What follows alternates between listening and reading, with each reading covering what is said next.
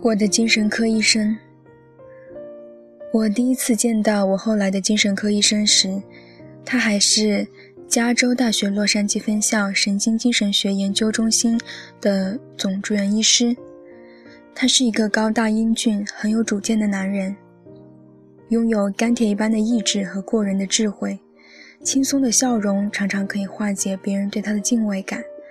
他坚定而又遵守纪律。清楚自己的所作所为，也很在意自己的行事方式。他真心热爱医学这个行业，同时也是一名优异的教师。在我担任博士前临床心理实习医生的那一年，他负责指导我在成人住院病房的临床工作。在当时的病房盛行普遍脆弱的自我。心理和性冲突等乏味的理论预测，他以理性的思考、精确的诊断和极大仁慈心独树一帜。尽管他坚信早期积极的药物治疗对于精神病患者的疗效，但他也发自内心的深信，心理治疗也具有重要作用，可以治愈病人或带来持久的疗效。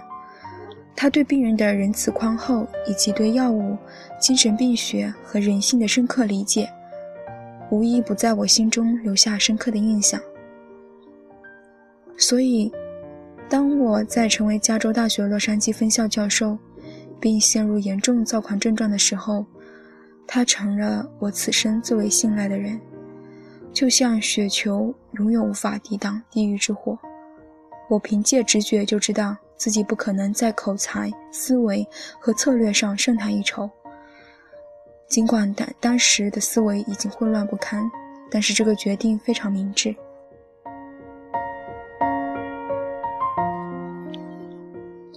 预约第一次门诊的时候，我不仅病得十分严重，还怀着极大的恐惧和羞愧。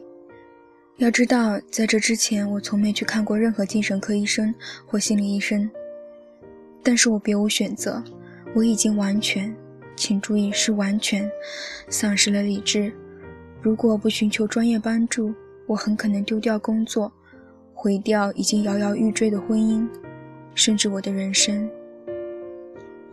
我驱车从加州大学洛杉矶分校的办公室前往他位于圣费尔南多峡谷的诊所时，正是南加州的傍晚。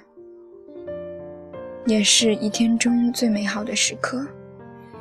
当我有生以来第一次因为恐惧而瑟瑟发抖，我为他可能说出的真相而颤抖，也为他可能无法告知我的一切而颤抖。第一次，我无法通过思考或是大笑来逃离现状，也想不出任何方法使自己感觉稍微好些。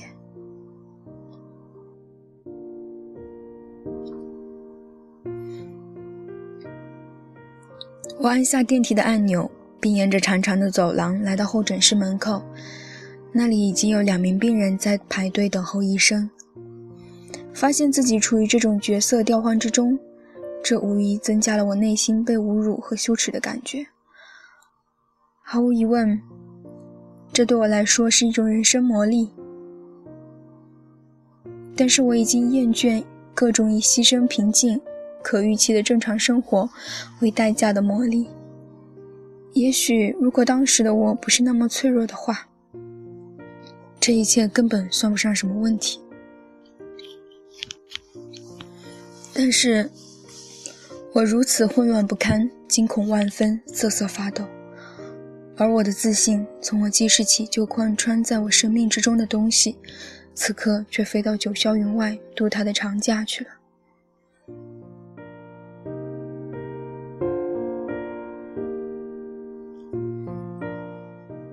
在候诊室外面的墙上有一大串或亮或灭的按钮，很明显，我应该按下其中的某个，这样精神病医生就知道我已经到了。